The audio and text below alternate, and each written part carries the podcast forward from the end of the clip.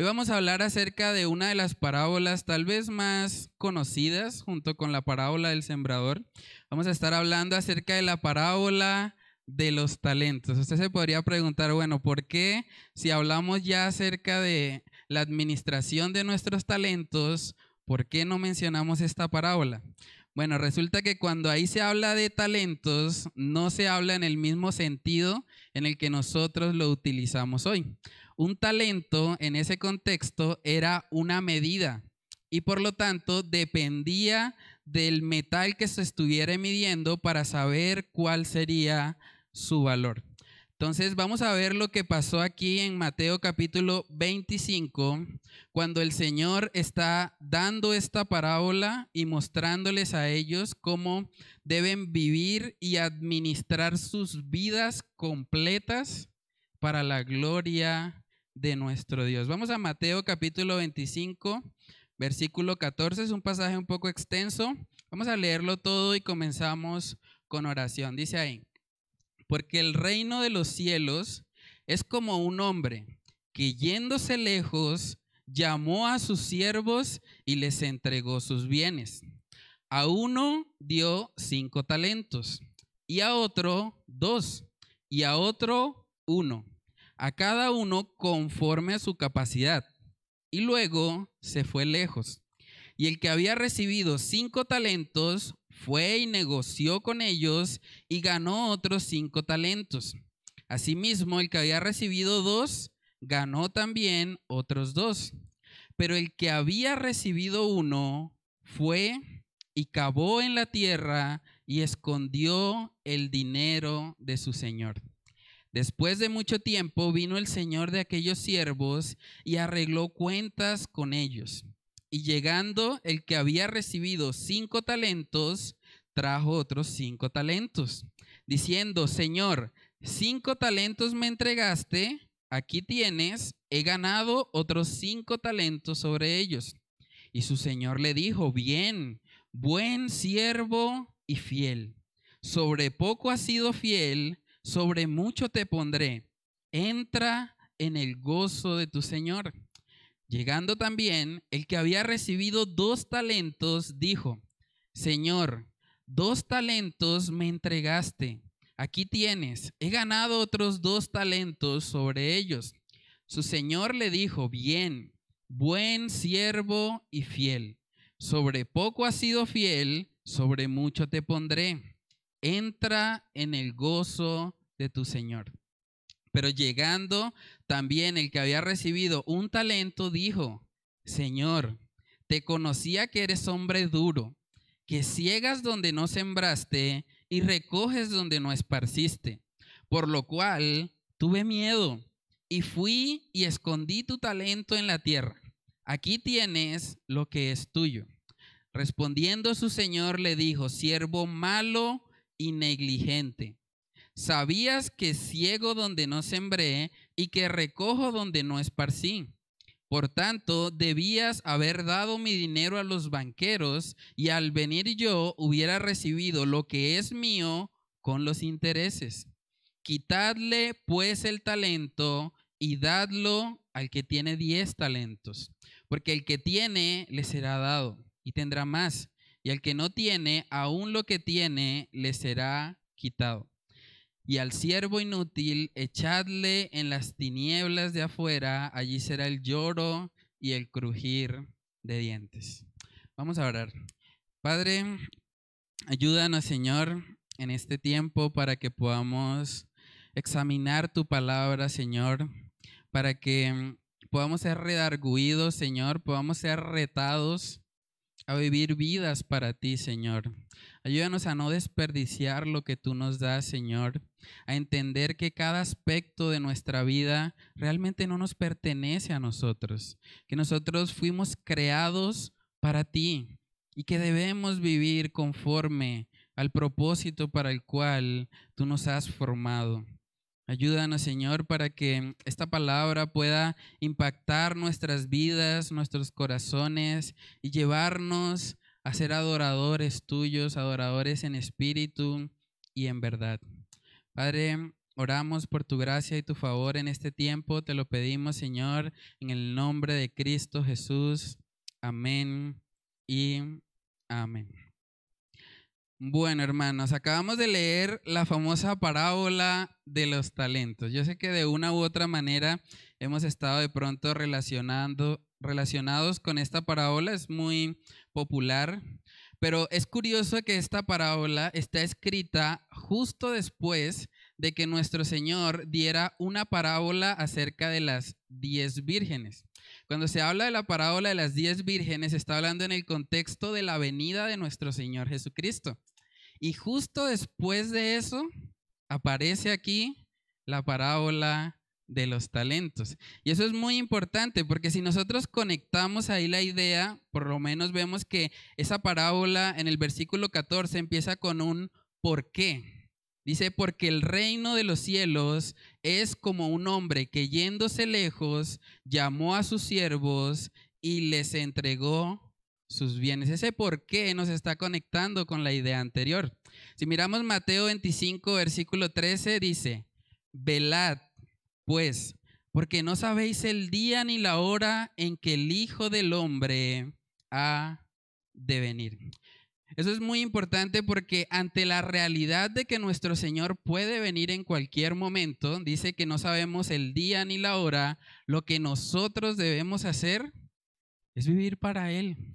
Saben que cuando se habla acerca de este tema de los últimos tiempos, a veces hay personas que tratan de ver eso como, como un acertijo.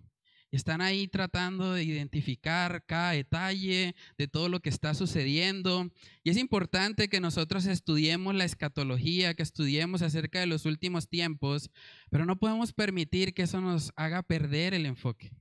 Ahí vemos en Mateo capítulo 25 que dice, velad. Y la conexión, la forma como vamos a velar, es lo que vemos en la parábola de los talentos. Viviendo para Dios ante la realidad, hermanos, de que nuestro Señor puede venir en cualquier momento, no sabemos el día ni la hora, ¿cómo debemos responder nosotros?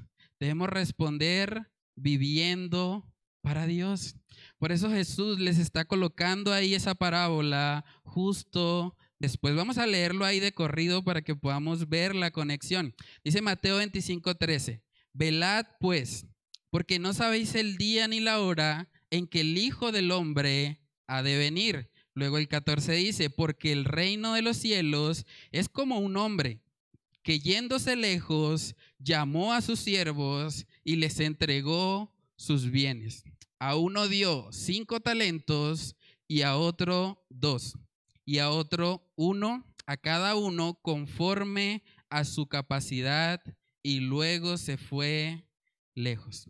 Lo primero que podemos observar aquí en esta palabra, en esta parábola, es que Dios a cada uno de nosotros nos ha dado talentos conforme a nuestra capacidad.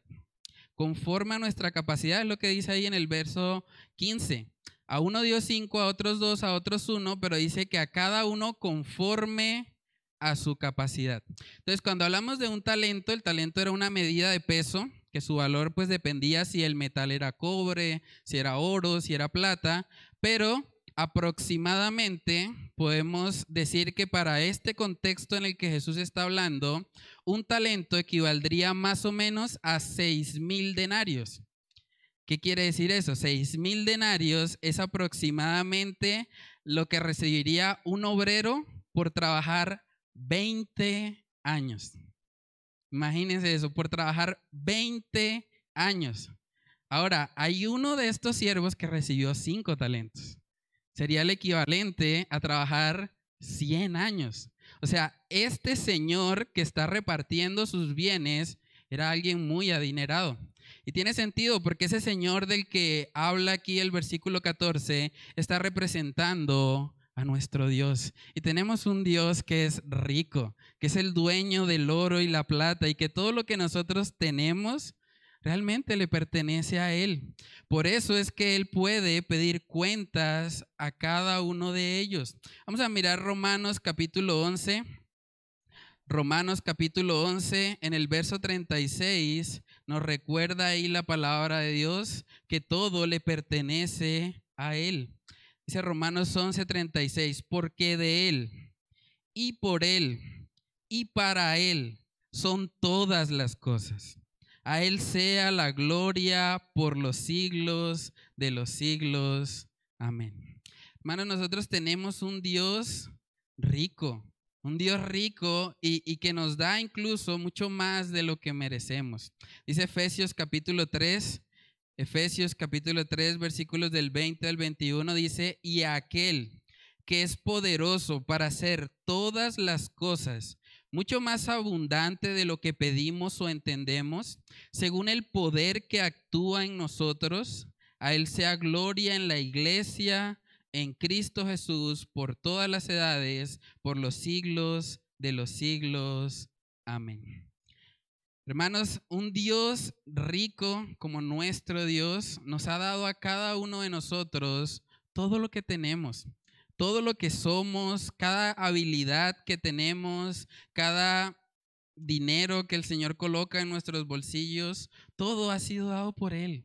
Por lo tanto, todo le pertenece a Él. Entonces, esa idea de que, de que nosotros nos pertenecemos o que somos dueños de algo, debemos borrarla de nuestra cabeza. No somos dueños de nada. Somos simples mayordomos, mayordomos de aquello que el Señor nos ha encomendado.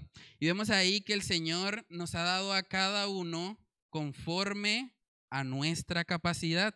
Y eso es algo que debe traer consuelo a nuestra vida y también es algo que debe tener un sentido de advertencia para nosotros. Porque el lado positivo de eso es saber que, bueno, Dios no me va a pedir cuentas por algo que yo no podía hacer. Y eso es bueno, ¿cierto? ¿Se imaginan donde Dios nos pidiera cuentas por algo que éramos incapaces de hacer? Creo que todos tendríamos muchos problemas con eso. Pero por otro lado, también el hecho de que Dios nos ha dado a cada uno conforme a nuestra capacidad, también significa que cuando nosotros no usamos lo que Él nos da, para gloria de Él, realmente no lo hacemos porque no estamos haciéndolo conforme a la capacidad que Él nos dio. Nosotros, si hemos recibido algo del Señor es porque tenemos la capacidad para usarlo para Él.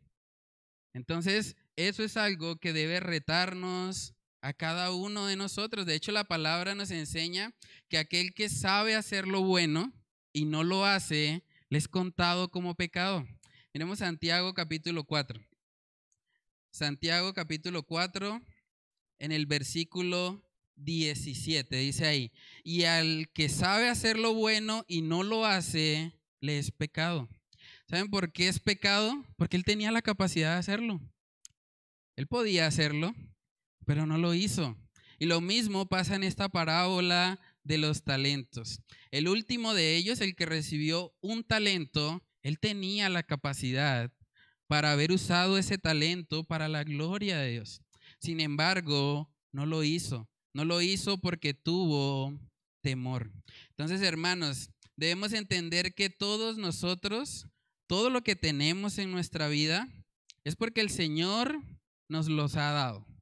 Es de Él que vienen todas las cosas. La palabra también nos muestra en 1 Corintios capítulo 12, cuando hablamos acerca de los dones, tomamos este pasaje.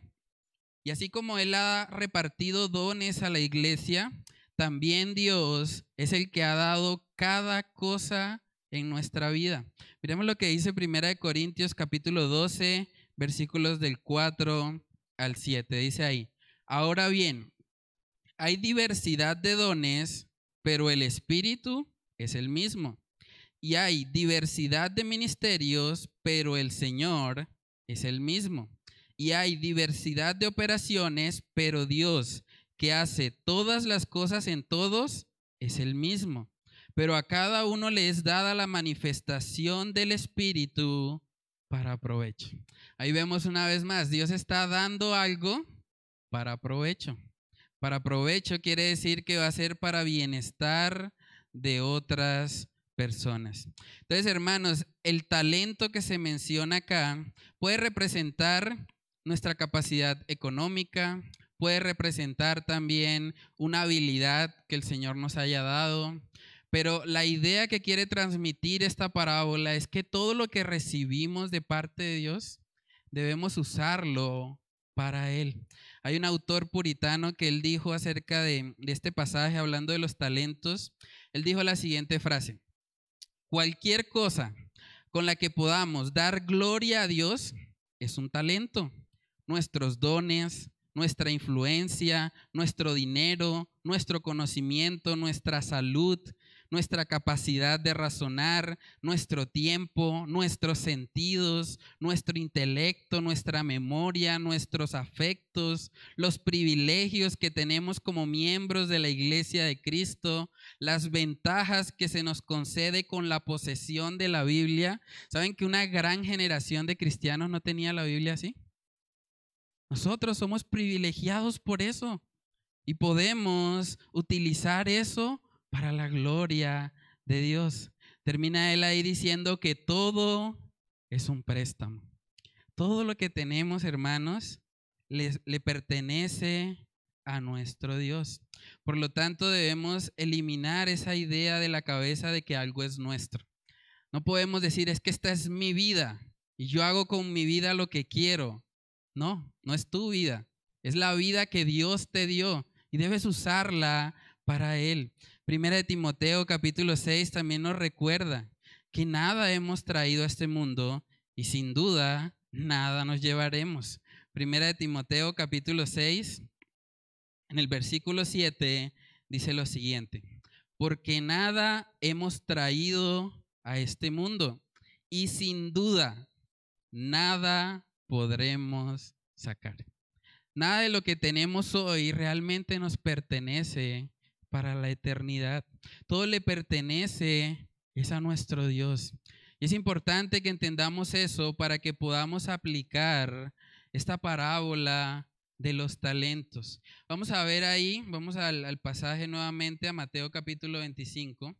Vamos a ver cómo todos aquellos que recibieron algo de parte del Señor, unos recibieron cinco, otros recibieron dos, otros recibió uno, cada uno de ellos debía utilizar lo que Dios le había dado para la gloria de Él. Ese es el segundo punto en esta noche. Debemos vivir para los intereses de nuestro Dios. El Señor que está aquí representando, eh, o el dador de los talentos, está representando a nuestro Dios. Así como Dios nos ha dado cosas a cada uno de nosotros, debemos entender que todo es para Él, es para la gloria de Él. Por lo tanto, nosotros no tenemos nada de que jactarnos. Una persona no puede jactarse por una habilidad que tenga o porque el Señor le haya dado de pronto algún tipo de conocimiento o algún tipo de habilidad especial. Él no puede jactarse de eso porque eso no viene de Él. Eso viene directamente de Dios. Y eso es lo que el apóstol Pablo también trató con la iglesia de Corinto. La iglesia de Corinto había personas que estaban como tratando de competir entre ellos. Y el apóstol Pablo habla con ellos y les recuerda, ustedes, ¿de qué se jactan? Si todo lo que tienen, ustedes lo han recibido. Vamos a Primera de Corintios, capítulo 4, versículo 7. Dice ahí, porque ¿quién te distingue? ¿O qué tienes que no hayas recibido? Y si lo recibiste, ¿por qué te glorías? Como si no lo hubieras recibido. O sea, ¿por qué jactarse de algo que no nos pertenece? Que hemos recibido por gracia de parte de nuestro Dios. Hermanos, una de las cosas que hace el Evangelio en nosotros es que el Evangelio nos salva de nosotros mismos. El Evangelio hace que ya no vivamos para nosotros, que aprendamos a negarnos a nosotros mismos y a vivir para nuestro Dios. Vamos a mirar 2 de Corintios capítulo 5. 2 de Corintios capítulo 5, versículos del 14 al 15. Dice ahí, porque el amor de Cristo nos constriñe, pensando esto, que si uno murió por todos, luego todos murieron. Y por todos murió, para que los que viven ya no vivan para sí, sino para aquel que murió y resucitó por ellos. Dijo un autor que Dios nos salvó de la tiranía de nosotros mismos. Porque cuando no le conocíamos a Él, vivíamos esclavizados a nuestros deseos, a nuestras pasiones, a todo lo que nuestra carne pidiera. Pero ahora que le pertenecemos a Él, tenemos un propósito mayor, algo que es incluso superior a nuestra propia vida. Y eso es lo que habían entendido los primeros siervos que recibieron los talentos. Quiero que presten atención ahí. Mateo capítulo 25, del verso 16 en adelante. Vamos a ver cómo los que recibieron cinco y dos talentos, ellos no estaban pensando en sí mismos, ellos estaban pensando en su Señor. Dice ahí, y el que había recibido cinco talentos fue y negoció con ellos y ganó otros cinco talentos. Asimismo, el que había recibido dos ganó también otros dos. Pero miren el contraste. Pero el que había recibido uno fue y cavó en la tierra y escondió el dinero de su señor. Después de mucho tiempo vino el señor de aquellos siervos y arregló cuentas con ellos. Y llegando, el que había recibido cinco talentos, trajo otros cinco talentos, diciendo, Señor, cinco talentos me entregaste, aquí tienes. He ganado otros cinco talentos sobre ellos. Y su señor le dijo, bien, buen siervo y fiel. Sobre poco has sido fiel, sobre mucho te pondré. Entra en el gozo de tu Señor. Y vemos algo semejante en el que recibió dos. Dice, llegando también el que había recibido dos talentos, dijo, Señor, dos talentos me entregaste, aquí tienes. He ganado otros dos talentos sobre ellos. Su señor le dijo, bien, buen siervo y fiel, sobre poco has sido fiel, sobre mucho te pondré. Entra en el gozo de tu Señor. Pueden ver cómo el que tenía cinco y el que tenía dos, lo que ganaron, le dijeron, Señor, aquí tienes. He ganado cinco más para ti. Ellos no estaban pensando en sí mismos. Ellos no estaban diciendo, uy, cinco talentos. Cinco talentos es el equivalente a 100 años de trabajo de un obrero. Era mucho dinero. Ellos podrían haber pensado, no, pues aquí tenemos la pensión lista, la jubilación, claro, ¿para qué seguir trabajando? Usemos esto para el resto de nuestra vida. Pero ellos no hicieron eso. Ellos entendieron que habían recibido algo de parte de su Señor y que debían vivir para los intereses de Él. Hermanos, así es como nosotros debemos vivir la vida cristiana. Debemos entender que así como el Señor nos ha salvado, ahora nosotros vivimos para Él. Ahora todo lo que hacemos ya no lo hacemos para nosotros mismos, ya no trabajamos para tener dinero nosotros, realmente trabajamos para usar el dinero para la gloria de Dios. Así es como el Señor ha transformado nuestras vidas. Ayer justamente en la reunión de servidores que tuvimos, hablábamos un poco acerca de Romanos capítulo 12. Vamos a mirar ese pasaje nuevamente. Romanos capítulo 12 en el versículo 1 veíamos cómo sobre la base de las misericordias de Dios, el apóstol Pablo dice que debemos presentarnos como un sacrificio vivo. Vamos a verlo. Romanos capítulo 12, versículo 1 dice ahí. Así que, hermanos, os ruego por las misericordias de Dios que presentéis vuestros cuerpos en sacrificio vivo, santo, agradable a Dios, que es vuestro culto racional. Cuando nosotros entendemos de dónde nos ha salvado el Señor, nuestro culto racional, lo lógico, es simplemente ir y rendir nuestra vida a Él. Vivir como un sacrificio vivo. Estamos muriendo continuamente a nosotros mismos, a nuestra carne, al pecado que aún mora en nosotros, porque queremos presentarnos delante de Él como santos, como un sacrificio agradable a nuestro Dios. Saben que cuando Dios nos salva a nosotros, no solamente nos salva para nosotros mismos, porque si así fuese, Dios simplemente hubiese dicho, bueno, ya creyó en el Evangelio, me lo llevo.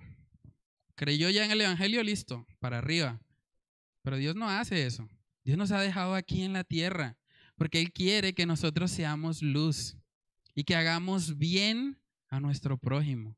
El hecho de que el Señor nos haya salvado es para que ahora nosotros también podamos hacerle bien a otros. Dice Gálatas capítulo 6, Gálatas capítulo 6, versículo 10. Así que, según tengamos oportunidad, hagamos bien a todos y mayormente a los de la familia de la fe. Pensemos por un momento en esto. ¿Cuántas oportunidades tenemos de hacer el bien? Muchas. Hay muchas oportunidades de hacer el bien. Y dice ahí que según tengamos oportunidad, hagamos bien a todos. Nosotros como creyentes debemos estar pensando, bueno, así como Dios ha sido bueno con nosotros, así como Él ha sido bondadoso, ¿cómo puedo hacer yo para bendecir a otras personas? Saben que el mayor acto de bondad que podemos tener respecto a otros es ir y predicarles el Evangelio de Salvación. Es ir y contarles acerca de las buenas nuevas de Jesús. Esas sillas que ven ahí vacías, deberíamos nosotros llenarlas. Buscar personas que se acerquen y que puedan escuchar la palabra de Dios.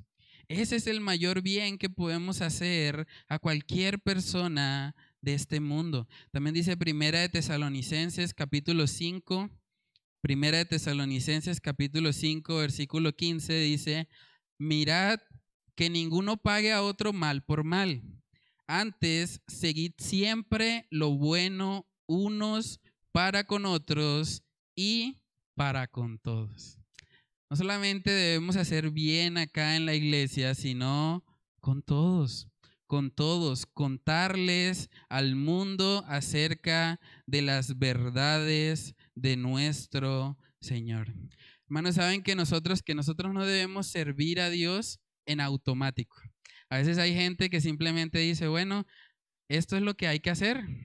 Y se levanta y de pronto puede cumplir con muchas tareas, puede ser muy activista, pero está haciendo todo en automático. Hay que hacerlo porque hay que hacerlo. Pero saben que vivir en automático es algo que no deberíamos hacer a la luz de la palabra de Dios. Romanos 12.1 dice, así que os ruego por las misericordias de Dios en la medida en que yo estoy meditando en lo que Cristo ha hecho por mí, en cómo Él sufrió la cruz, cómo Él siendo Dios vino al mundo, tomó una forma frágil, una forma de siervo, y cómo Él se entregó en la cruz para salvarme. Eso es lo que debe motivarnos a nosotros al servicio. Entender que si Cristo Jesús no vino al mundo para ser servido, sino para servir, ¿Cuánto más nosotros que nos llamamos sus seguidores? Debemos ser siervos, pero siervos con la mirada puesta en el Señor. No debemos vivir vidas en automático simplemente porque hay que hacer lo que hay que hacer. No, debemos tomar tiempo para meditar. Pensemos, ¿qué nos motiva a nosotros a hacer lo que hacemos? ¿Por qué estamos aquí hoy? ¿Qué es lo que nos motiva a nosotros a movernos? Porque hablábamos también de que un sacrificio no es algo natural en nosotros. Si uno pudiera evitar un sacrificio, uno lo haría. Uno se sacrifica porque hay algo que le motiva, porque hay algo más allá. Para que yo esté dispuesto de pronto a venir un martes a las 7 de la noche, pudiendo estar en la casa descansando, es porque hay algo que me motiva para eso. Y esa motivación, hermanos, debe ser nuestro Señor. Dice Mateo capítulo 6, versículo 33, uno de los textos también más conocidos. Dice, mas buscad primeramente el reino de Dios y su justicia. Y todas estas cosas os serán añadidas. ¿Saben que ese buscad está en forma imperativa? Buscad, es un mandato, primeramente el reino de Dios y su justicia. Y todas estas cosas, hablando puntualmente de la comida y del vestido, serán añadidas. Hermanos, ¿qué es lo primero que buscamos en nuestra vida? Examinemos nuestros corazones. ¿Qué es lo que nos motiva a nosotros día a día a levantarnos? Saben que estos siervos que recibieron cinco y dos talentos no estaban pensando en sí mismos, estaban pensando en el Señor. Y es curioso porque el Señor les responde ahí, bien, buen siervo y fiel, y dice, sobre poco has sido fiel. Tratemos de pensar por un momento en eso. Sobre poco ha sido fiel al que recibió cinco talentos, al que recibió lo equivalente a 100 años de trabajo de un obrero. Sobre poco ha sido fiel. ¿Saben por qué usa esa expresión ahí? Porque todo lo que nosotros recibimos de parte de Dios, comparado con la eternidad, realmente es muy poco. Es muy poco. Hermanos, Dios, hay personas que, de pronto se aferran a un solo talento como, como este que vemos aquí. Él probablemente estaba pensando, esto es mucho dinero. Yo estoy, esto hay que guardarlo. Esto no se me puede perder. Y por eso él tal vez tuvo temor, porque estaba muy enfocado en las cosas de este mundo.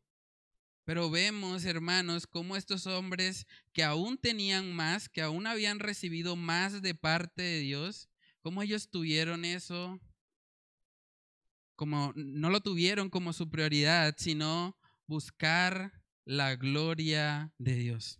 Eso fue lo que consumió sus vidas. Por eso el Señor, bueno, el Señor que menciona acá le da igual alabanza a los dos. Porque miren que a pesar de que el que tenía cinco trajo cinco más y el que tenía dos solo trajo dos más, el Señor no dijo, bueno, tú que has traído más, pues bienvenido, tienes un puesto privilegiado acá. Ahí no dice eso. Para ambos, la alabanza de parte del Señor fue bien, buen siervo y fiel. ¿Saben que cuando se trata de las cosas de Dios, realmente lo que importa no es la cantidad, sino más bien nuestra fidelidad? A ambos se les alabó por ser fieles, porque sobre poco habían sido fieles. Saben que nuestra vida cristiana, hermanos, debe vivirse bajo la premisa de la fidelidad. Si el Señor le ha dado a usted la oportunidad de servir en un ministerio, hágalo con fidelidad. Sin importar si las otras personas no lo hacen bien, usted hágalo para el Señor. No se distraiga.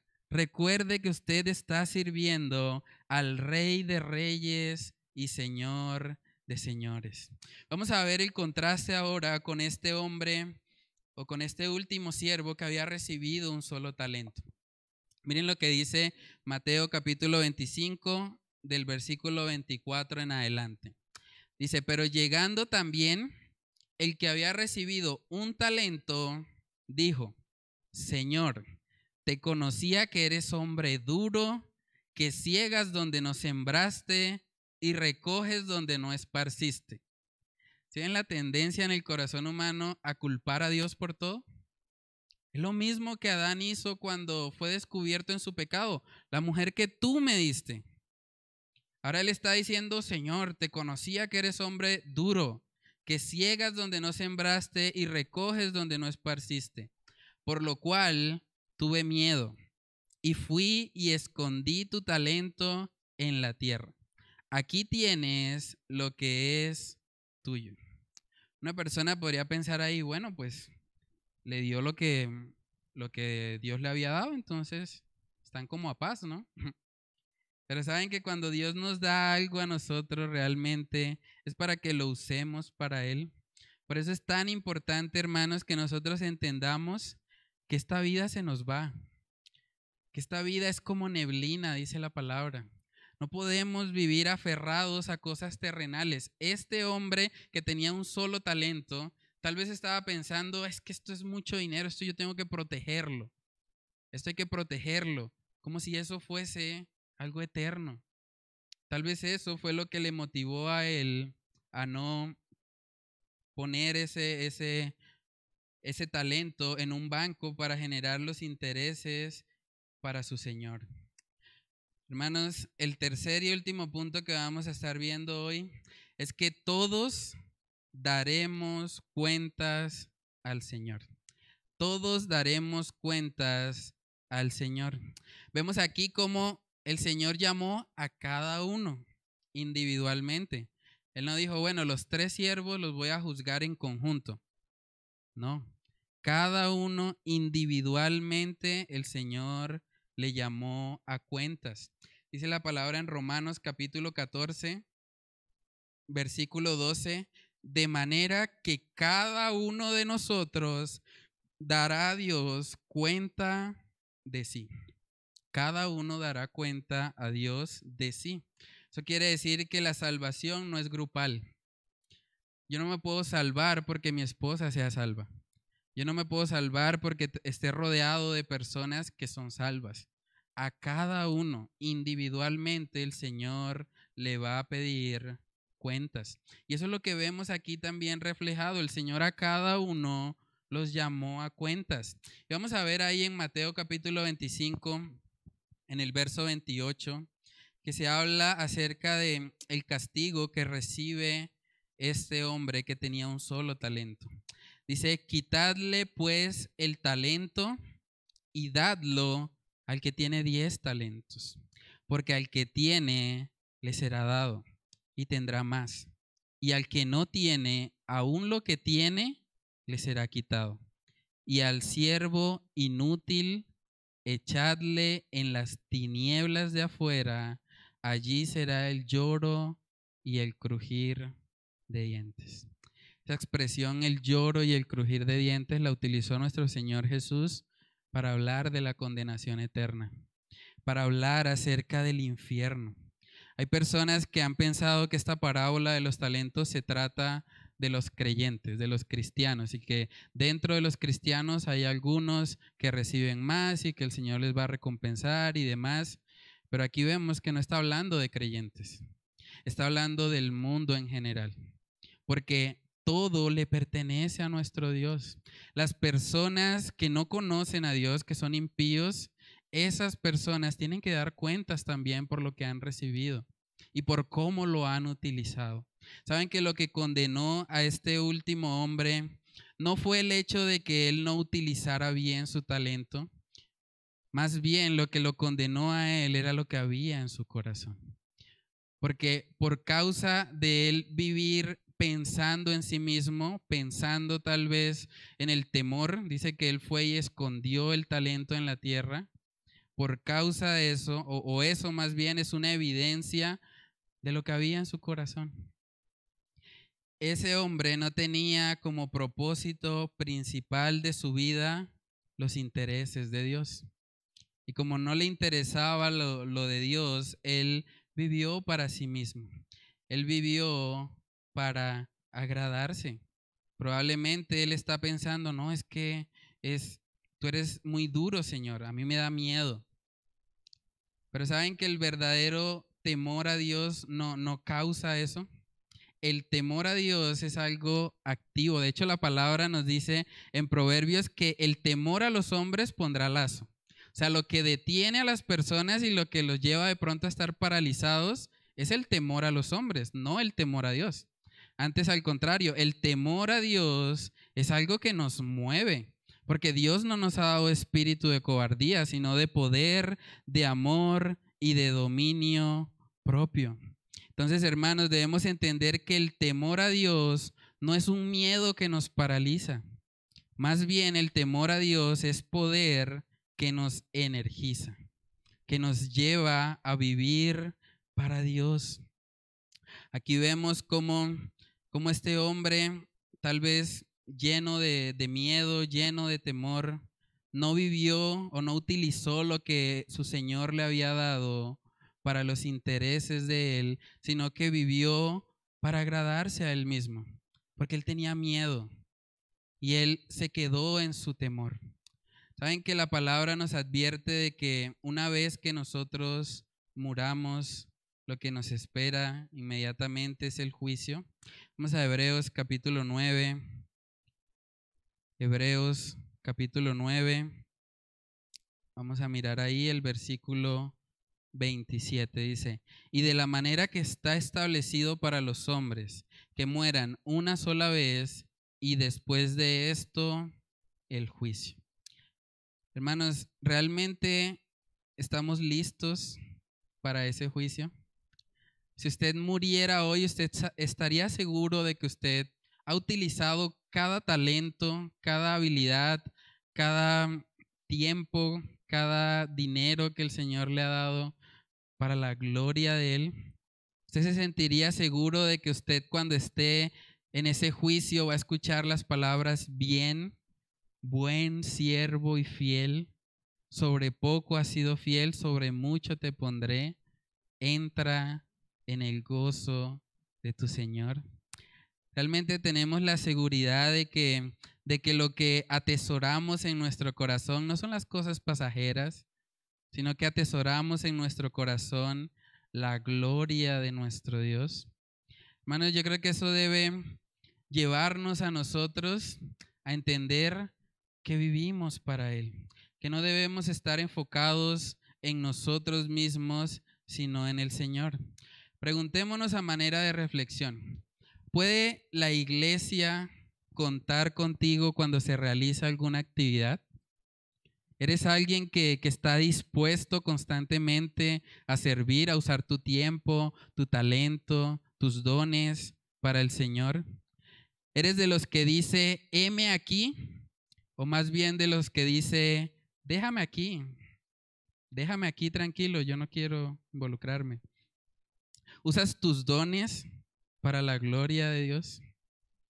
¿Usas tus recursos económicos para la expansión del reino? Para que más personas conozcan el mensaje de salvación.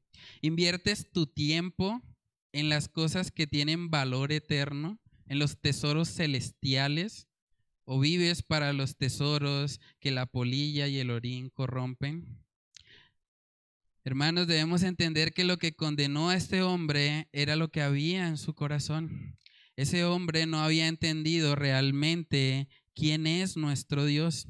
Y por eso vemos que el Señor le recuerda y le dice, tú debías haber utilizado mi dinero para colocarlo ahí en los banqueros y al venir yo hubiera recibido lo que es mío con los intereses. Tú debías haber vivido para mí, no para ti y tu temor.